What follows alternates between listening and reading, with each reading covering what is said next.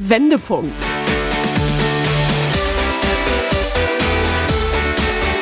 Ein Coachcast mit Anke Nennstiel und Insalle.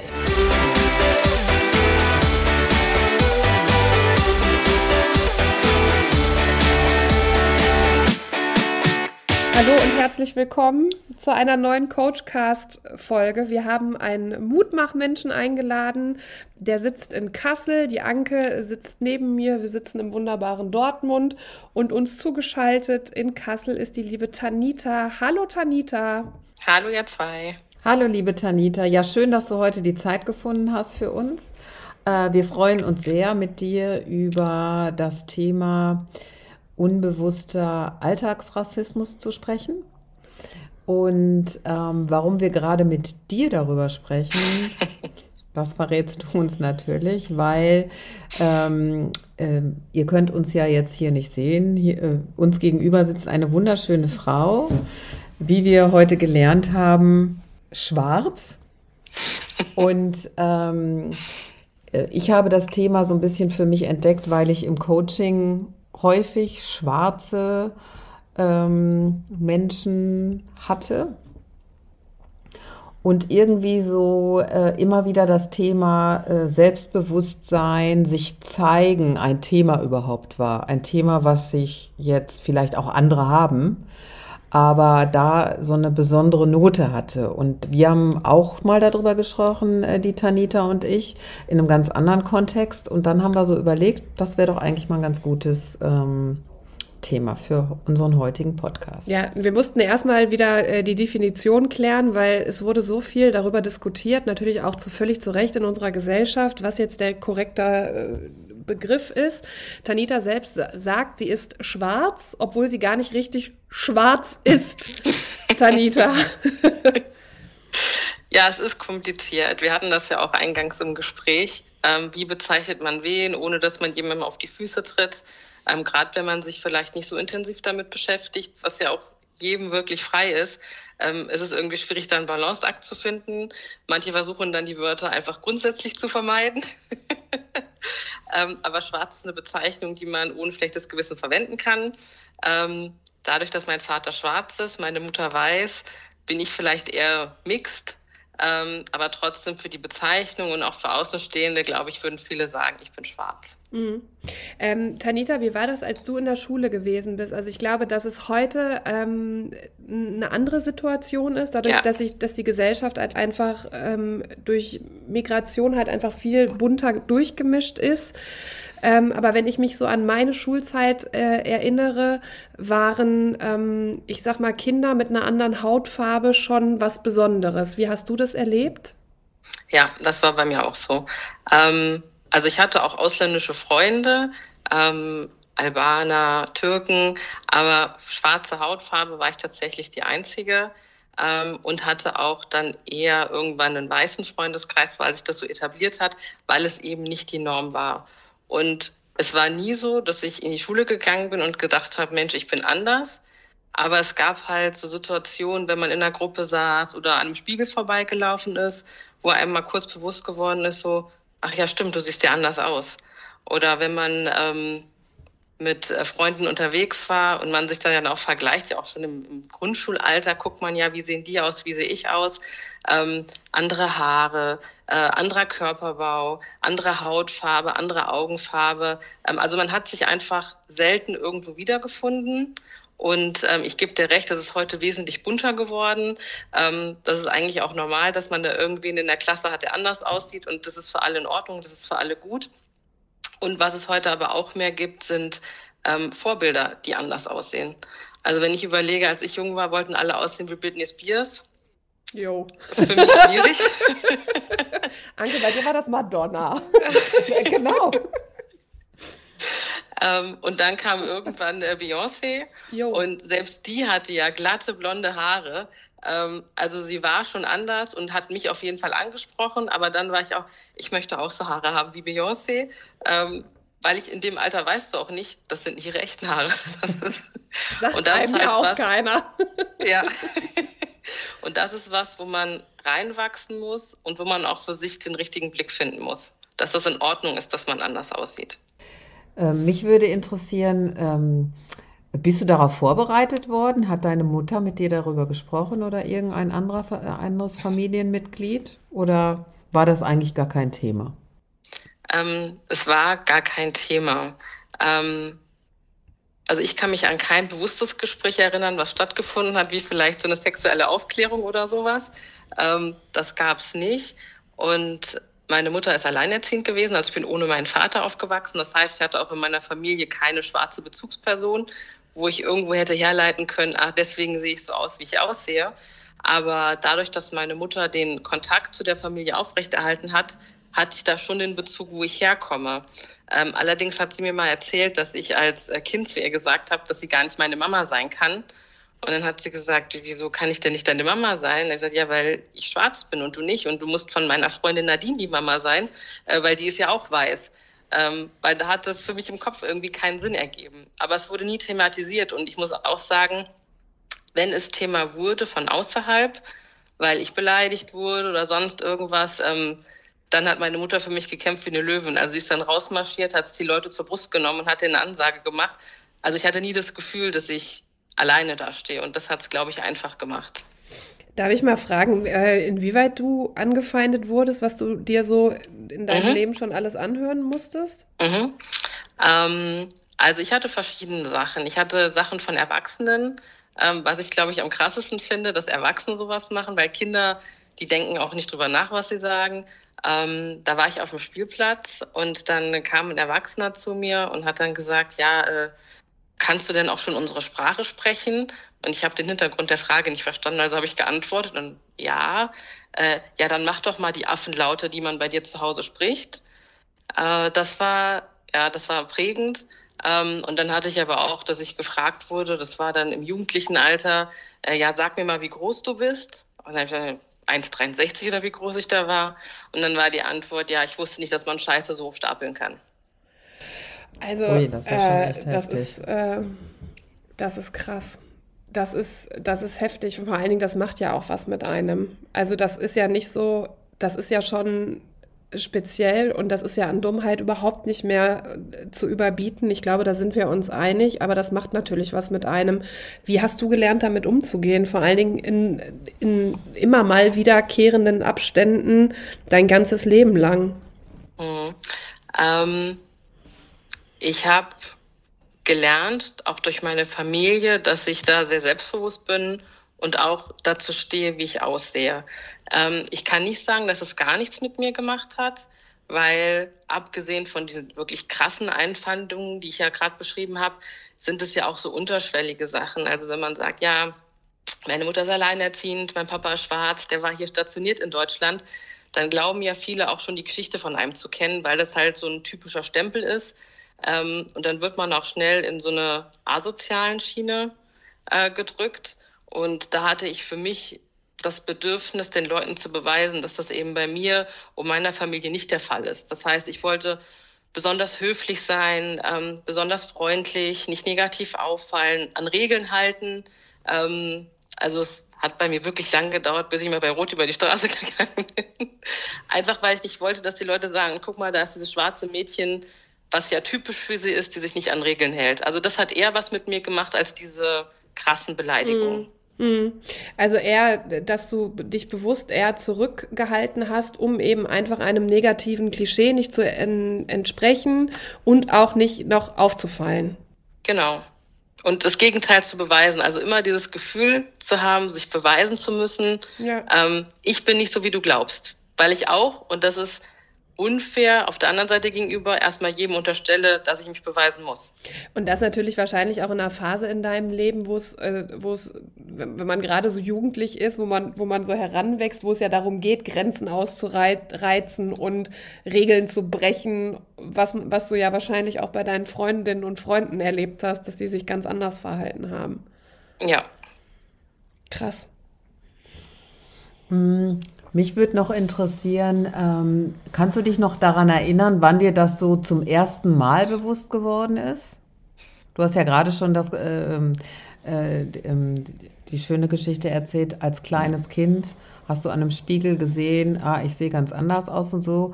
sondern so im fortgeschrittenen Erwachsenenalter, wann du so bewusst zum ersten Mal so gedacht hast, hm, das ist irgendwie, da, mit dem Thema muss ich mich auseinandersetzen? Mm, also ich glaube, es gab nie den Moment, wo ich gesagt oh ja, jetzt ist mir das gerade bewusst. Aber was sich bei mir im Kopf äh, festgesetzt hat, ist, es gab einen Moment, dass ich das erste Mal darüber gesprochen habe. Ja. Ähm, das war in der Uni. Ich weiß auch gar nicht mehr, was das Thema war. Da sollten wir uns selbst beschreiben und was uns ausmacht. Und da waren auch ein paar tricky Fragen bei. Und ähm, in dem Zusammenhang hatte ich dann äh, auch in der Runde gesagt, ähm, dass ich eben aufgrund meiner Hautfarbe mich zurücknehme, ähm, versuche irgendwie eine Vorbildsfunktion, um eben Leute von dem Gegenteil zu überweisen, falls sie ein schlechtes Bild im Kopf haben. Und dadurch, dass ich das vorher nie gemacht habe und es auch selber nie thematisiert habe, ähm, ist das für mich ein prägender Moment gewesen. Und auch das, was wir jetzt hier tun, also es ist nicht so, dass ich in meinem Umfeld irgendwie klar Stellung bezogen habe bezüglich meiner Hautfarbe oder Dingen, die ich erlebt habe oder was es in mir macht. So, das ist jetzt gerade die Premiere, auch sehr öffentlich.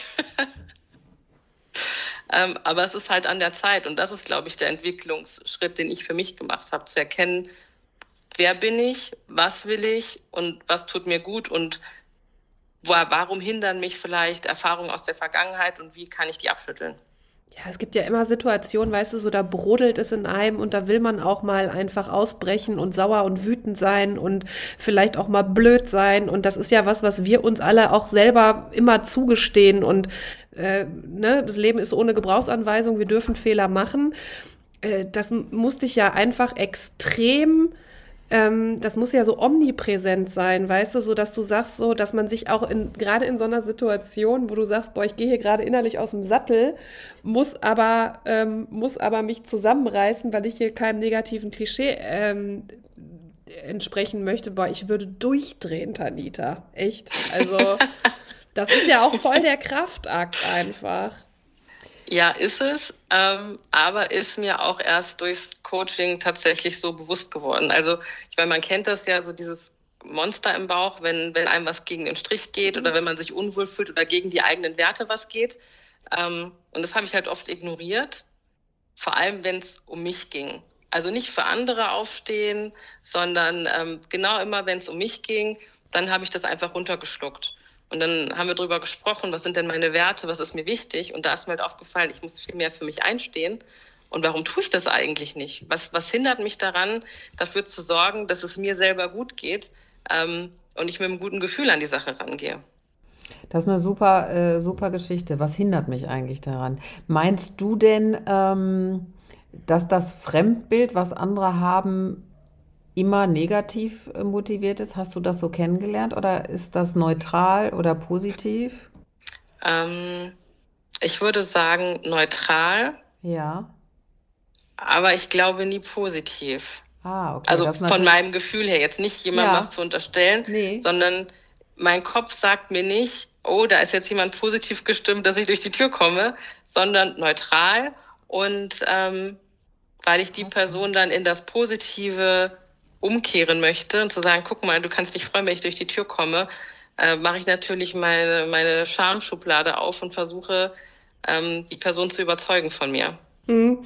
Also das ist, das ist, glaube ich, gerade ein wahnsinnig gutes Beispiel dafür, was Anke halt in diesem Podcast schon so oft erklärt hat, dass Eigenwahrnehmung und Fremdwahrnehmung halt häufig so, so laufen. Ne? Du nimmst es so Absolut. wahr. Ich denke mir einfach so, was eine tolle, hübsche, aufgeschlossene Frau, ähm, mit der ich am liebsten irgendwie äh, in irgendeinem Park sitzen möchte und Weißweinschorle trinken möchte und darüber philosophieren möchte, was gerade so äh, über, über Beyoncé und Britney Spears sprechen möchte. Weißt du, so das ist das, was, was mein erster Eindruck von dir gewesen ist. Also von daher ähm, ist das, glaube ich, nochmal ein gutes Beispiel dafür, dass das, was wir, dass wir nicht alles das glauben sollen, was wir über uns denken. Oder wie war das? Ja. Auf jeden Fall.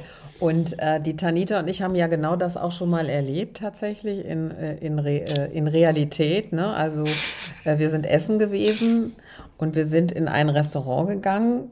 So, äh, Tanita mit dem Background, ich bin Schwarze. Jetzt nehmen wir es mal einfach nur jetzt äh, zu mhm. unserem Thema bezogen. Ich als Deutsche genauso unbewusst, weil ich, darüber habe ich mir ja auch keine Gedanken gemacht. kommen in ein Restaurant und da sitzen, ich bin der Meinung gewesen, es waren äh, äh, türkischstämmige ähm, Menschen, äh, eine Gruppe von jungen Männern, alle dunkel gekleidet. Und man hat irgendwie eine Schwingung gespürt von, da war nichts Positives, war mein, mein Gefühl, ja. Also die haben ja gesprochen in einer Sprache, ja. die wir beide nicht gesprochen haben. Ähm, wir waren auch noch in Begleitung. Und es war so eine ganz komische. Das Testosteron hat irgendwie dominiert in dem Raum. Ganz komische Schwingung. Ja. Und eigentlich hätte man jetzt so, mein Gefühl wäre eigentlich gewesen, hm, das ist irgendwie komisch, hier kommen, wir gehen woanders hin, so. Aber wollten wir halt nicht machen, haben wir irgendwie so gar nicht drüber gesprochen auch und haben uns dann da hingesetzt und mit dem Thema, äh, aus, äh, nicht mit dem Thema, sondern haben eigentlich dem gar keine äh, große Aufmerksamkeit äh, äh, gesch äh, geschenkt. Und dann passierte Folgendes. Ähm, einer von den jungen Männern hat einen aus unserer Gruppe der Begleitung so irgendwie so berührt. Mhm. Und die Tanita hat auf einmal angefangen, das habe ich aber gar nicht mitbekommen, so irgendwie so ähm, über ihre ähm, Ausländerzugehörigkeit zu sprechen. Und ich habe noch gedacht, was, was, was redet die verwirrte Frau jetzt? Und Tanita, jetzt musst du den Faden aufgreifen, was du da gedacht hast und gemacht hast, weil das finde ich ein super gutes Beispiel dafür, wie sich Menschen so in so einem Kontext verhalten, hm. wenn sie sich äh, diskriminiert fühlen. Sag mal. Ja. Ähm, ja, genau. Wir hatten ja das, wir hatten ja ganz kurz dann am Tisch auch das Thema Ausländer und ähm, haben über Bekannte und Freunde gesprochen und wie die so reden, auch wenn die untereinander sind und was die uns erzählt haben. Und das haben die ja dabei auch mit aufgeschnappt. Und ich hatte die Befürchtung, dass sich vielleicht einer von denen angegriffen fühlt oder irgendwie das negativ auf sich bezieht. Dann kam es ja zu dem Rempler ähm, und deshalb hatte ich auf einmal das Anliegen zu betonen, dass ich ja auch als Ausländer am Tisch sitze, also hier keine ausländerfeindliche Gruppe zugegen ist, ähm, sondern dass es eben einfach aus dem Kontext heraus die Wortfetzen rüberkam äh, und dass hier doch jetzt alle eigentlich friedlich miteinander äh, zusammen sein können, ohne dass es Drama gibt. Ja, und das war so eine Deeskalationsgeschichte. Äh, also habe ich sie jedenfalls wahrgenommen, die ich ja gar nicht mitgekriegt habe, weil ich viel zu, ja. viel zu weit weg äh, vom Geschehen gesessen habe. Ähm, was ich aber sehr interessant und spannend fand im Nachgang. Deshalb habe ich das mit Tanita ja auch nochmal aufgegriffen, das Thema. Ähm, also so unbewusst und so geht es ja, sich so zu verhalten, damit ja gar nichts Schlimmes erst entstehen und passieren kann. Ja. Ist das auch so ein Konfliktverhalten, so ein typisches? Weil das wäre ja jetzt, wenn vielleicht ein Konflikt geworden, wissen wir ja nicht. Wir haben es jetzt nur an, so, mhm. an dem Beispiel gesehen. Wie würdest du das sehen oder beschreiben? Also ich bin schon eher grundsätzlich deeskalierend. Ähm, ja, mit dem An liegt aber auch daran, dass ich eher ein empathischer Typ bin und mich gut in beide Seiten hineinversetzen kann und das eben in Kombination damit dazu führt, dass ich eher versuche, Streitereien zu schlichten, als sie anzufeuern. Außer ich streite mich im Privaten. Kenne ich gar nicht. Dann geht's rund. Aber es ist ja gut, dass du im Privaten dann auch ein Umfeld dir geschaffen hast, wo du dich so sicher fühlst, dass du sagst, ich ähm, habe hier, das ist, ich darf so sein, wie ich sein, wie ich bin. Ja. Weißt du? Und das muss ja, man das dann nur noch auf andere übertragen. Aber das ist tatsächlich mir auch erst ähm, seit ein paar Jahren bewusst geworden, mir so einen Safe Space zu schaffen, ähm, wo ich sein kann, wie ich bin und wo ich auch so akzeptiert werde, wie ich bin, ohne dass ich drüber nachdenken muss, was sage ich jetzt, wie sage ich das, wie kommt das an, weil die, die Menschen mich kennen und genau wissen, wie sie das zu deuten haben, ohne dass es zu Missverständnissen kommt. Hm.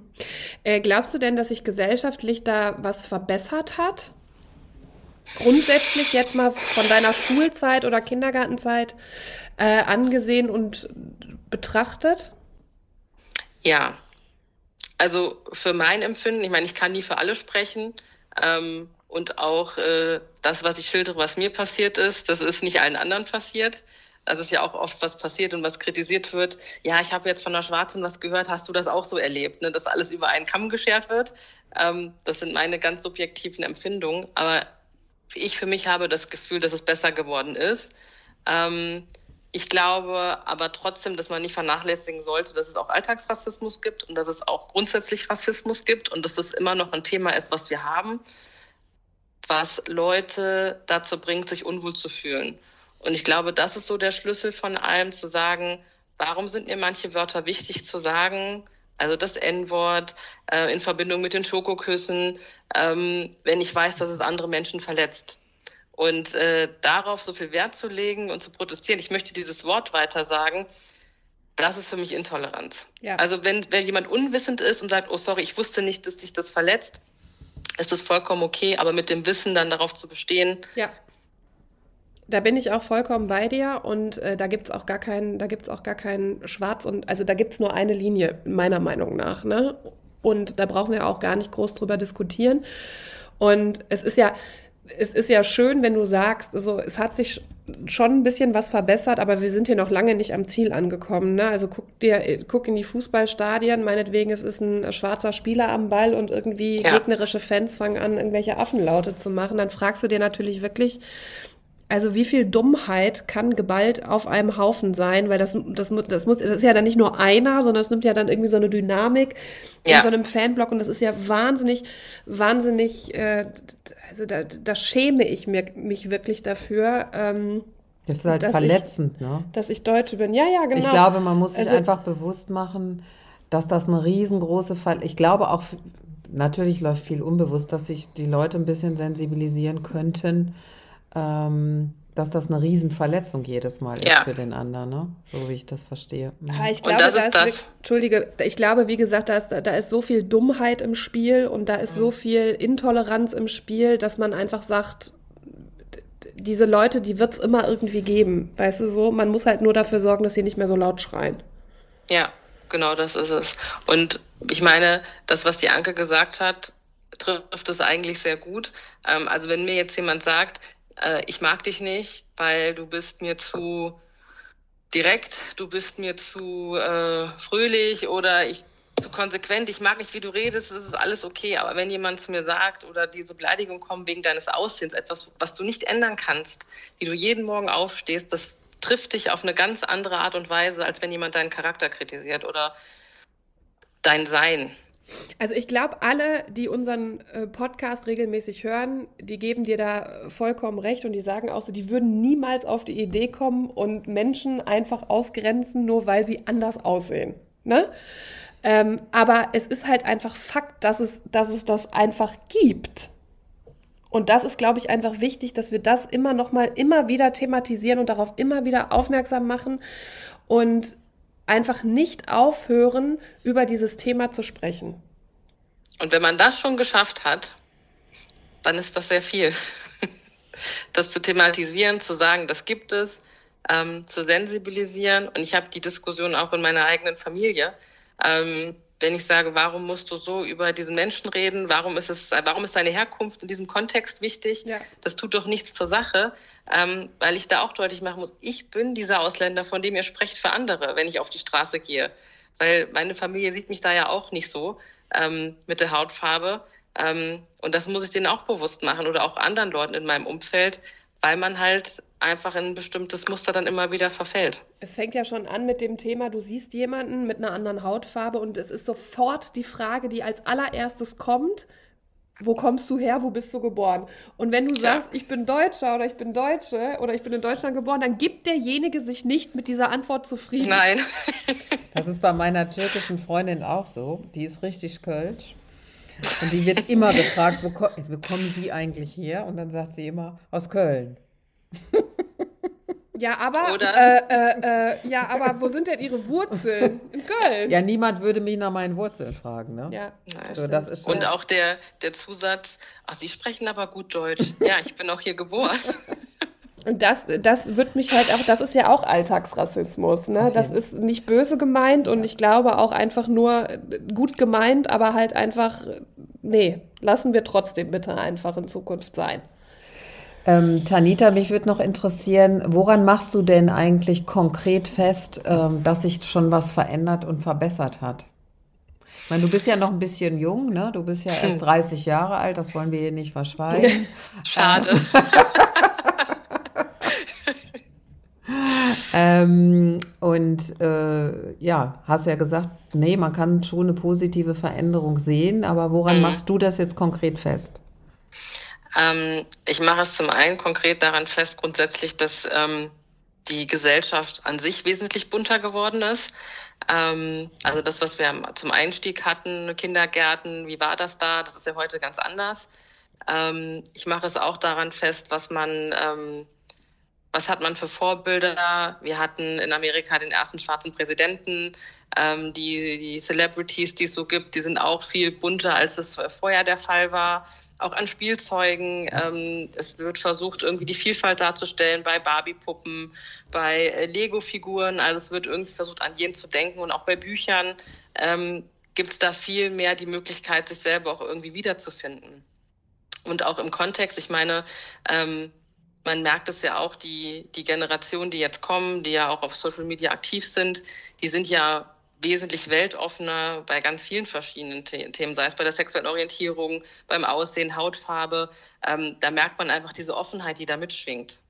Hm, das ist auch was, was mir mega viel Hoffnung gibt. Ne? Also, ja. dass, dass es einfach so viel, so eine große aktive Jugend gibt, die wirklich sich dafür einsetzen und dafür kämpfen, dass dass wir wirklich eine bunte Gesellschaft sind und dass wir nicht mehr, dass wir uns nicht mehr so als anders wahrnehmen, nur weil wir, weil ich eine andere Haarfarbe habe oder weil du eine andere Hautfarbe hast oder äh, was auch immer oder jemand mit Akzent spricht oder sonst was. Ich, ich, das glaube ich auch. Und das, was du gerade auch sagtest mit den Kinderbüchern, da sprachen wir ja im Eingangsgespräch auch schon drüber.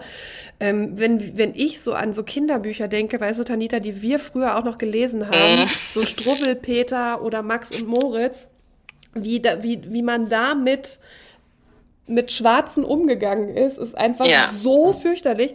Und wenn ich das jetzt in meinem Umfeld mitkriege, wie viele tolle Kinderbücher es gibt, die so spielerisch mit diesem, ähm, wir sind eine bunte Gesellschaft, ähm, wir gehören alle zusammen mit dem Thema auch Rassismus umgehen und Kindern direkt beibringen, ähm, dass alle gleich sind, egal ja. welche Haarfarbe, egal welche Herkunft, egal welche Hautfarbe, dann glaube ich auch, ähm, dass wenigstens auf dieser Ebene schon einiges passiert ist. Wie gesagt, die Reise ist noch nicht zu Ende. Ist noch eine Menge Luft nach oben, würde ich sagen. Luft ne? nach oben. Sehen das nur die Kartoffeln so oder siehst du das auch so?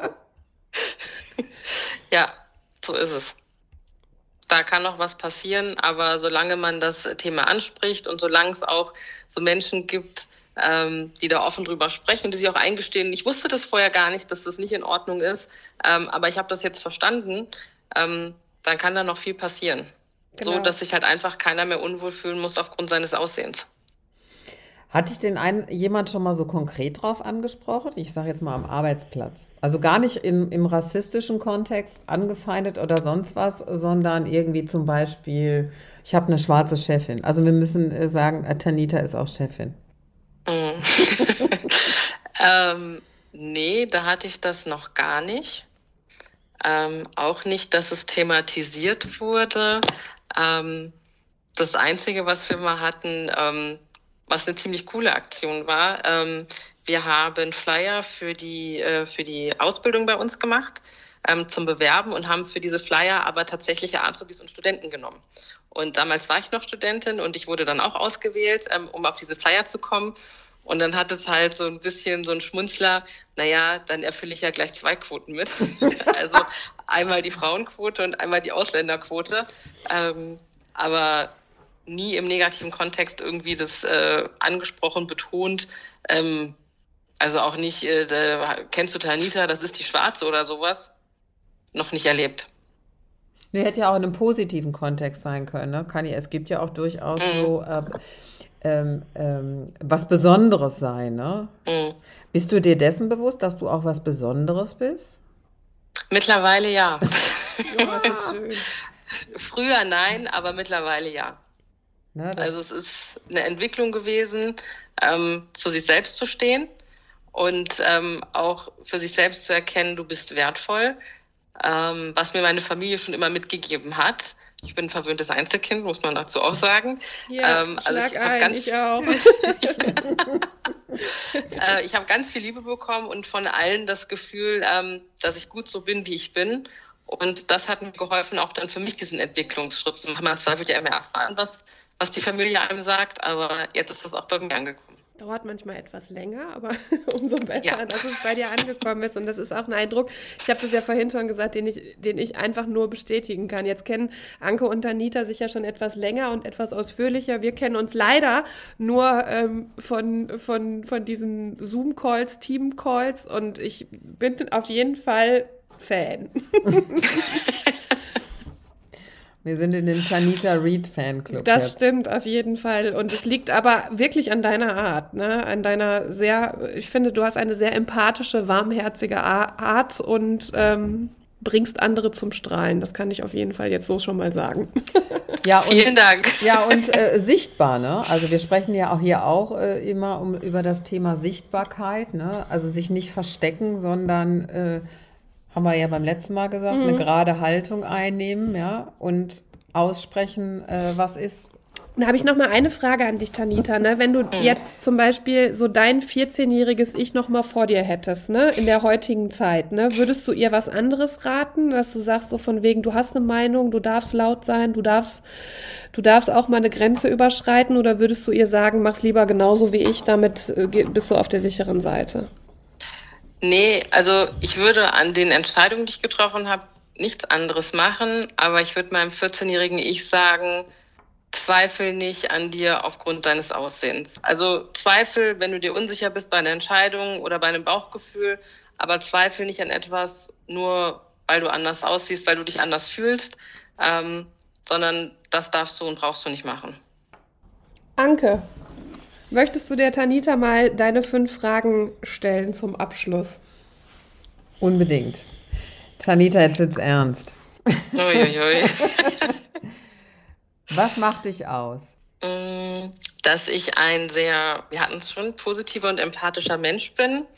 Ähm, und dass ich mich an schönen und einfachen Dingen erfreuen kann und gelernt habe, ähm, mich auch den ernsten und unangenehmen Dingen zu stellen. Was treibt dich an? Ein positives Umfeld ähm, und dort, wo ich ähm, meinen Gedanken und meinen Werten gerecht werden kann, ähm, sodass ich am Ende mit mir selbst im Reinen bin.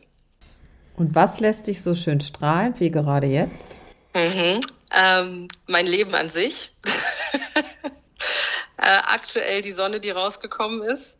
Ähm, gutes Essen, also schöne Dinge im Allgemeinen. Das waren jetzt eher so die banalen Sachen. Ähm, aber strahlen lässt mich auch, meinen Werten gerecht geworden zu sein. Also wenn ich meine Hausaufgaben umgesetzt habe und das Gelernte umgesetzt habe. Und ähm, mich lässt strahlen, wenn ich in einem Umfeld bin, also auch so wie jetzt gerade, in dem ich sein kann, wie ich bin. Ähm, du bist ja unser Mutmachmensch. Du machst ja hiermit dadurch, dass du deine Geschichte öffentlich machst, ich sag's nur noch mal, ne, auch ja. anderen Menschen Mut. Äh, aber die Frage ist natürlich, was macht dir Mut? Mhm. Ähm, zum einen macht mir Mut der Glaube an mich selbst. Also rückblickend, was habe ich schon geschafft und daraus abzuleiten, was ich eigentlich alles schaffen kann, wenn ich das möchte. Und zum anderen aber auch ähm, Menschen, die die Möglichkeit nutzen, sich einzusetzen, um die Welt besser zu machen und gegen Ungerechtigkeit, ähm, fehlender Fairness oder sonstiges ähm, aufzustehen und zu helfen. Das macht mir Mut. Und was rätst du deinem besten Freund oder deiner besten Freundin? Mhm. Mach mehr von dem, was dir gut tut und weniger von dem, was es eben nicht tut. Und ähm, lass dir von keinem einreden, dass du was nicht kannst und erst recht nicht von einem selbst. Und äh, zum Schluss, ja, dass man sich selbst sagen sollte, dass man gut so ist, wie man ist. Tja, was soll ich jetzt noch sagen? Ja, wir können dem Ganzen nichts hinzufügen, wirklich. Also wirklich. Eine sehr schöne Mutmachgeschichte, wie ich finde. Ähm, auch Themen öffentlich zu machen. Also Insa und ich stehen ja schon dafür ein, äh, dass wir äh, durch unsere Geschichten auch ähm, alle Menschen irgendwie mit einbeziehen. Ne? Und Tanita hat ja so süß gesagt, ah, das ist ja gar keine große Geschichte, meine Geschichte. Ich darf das jetzt mal so sagen. Äh, wir finden, ja. das ist eine äh, äh, großartige Geschichte. Ich auch. Ich finde auch, dass das eine großartige Geschichte ist mit einer ganz, ganz tollen Message hinten raus. Und ich glaube, dass du ganz vielen Menschen aus dem Herzen sprichst. Und unser Appell ist nochmal, sich zu sensibilisieren, ja, weil es natürlich nicht allgegenwärtig ist, auch wenn es einen nicht betrifft. Auch die sprachlichen Formulierungen, äh, da nicht immer in so Fettnäpfchen zu treten. Also ich will nicht sagen, dass mir das nicht passiert, also ne, so, äh, aber vielleicht nochmal bewusster machen, hm, da gibt es Menschen, die man damit verletzen kann. Ich glaube, dann haben wir schon einiges geschafft. Ja. Auf jeden Fall. Und wenn man es nicht weiß, dann einfach fragen. Auch das. In diesem Sinne ganz, ganz liebe Grüße nach Kassel. Schön, dass du dir heute für uns Zeit genommen hast, liebe Tanita. Danke, meine Danke, Liebe. dass ich dabei sein durfte. Sehr gerne und macht es euch schön. Jetzt und immer. Tschüss. Wendepunkt.